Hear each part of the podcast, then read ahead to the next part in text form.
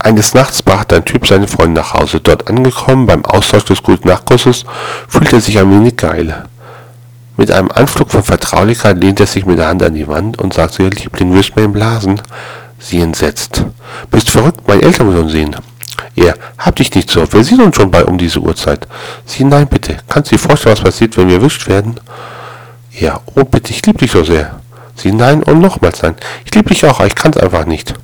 Ja, freilich kannst du bitte. Plötzlich ging das Licht im Treppenhaus an. Die junge Schwester des Mädchens erschien blinzelnd im Pyjama und sagte verdammt, paar Sachen mach ihn und blas ihm ein.